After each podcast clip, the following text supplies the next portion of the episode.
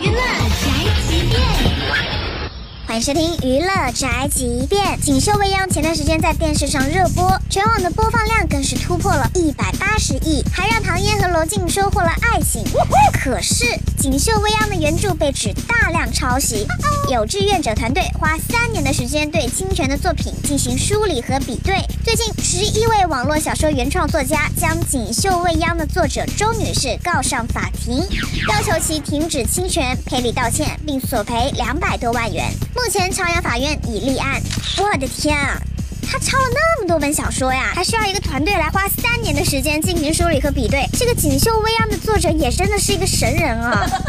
哎呀，希望这个案子呢也能够像当年的琼瑶搞余震抄袭一样，有一个很好的结果。这就是本台正犯合法来报道，以上言论不代表本台立场。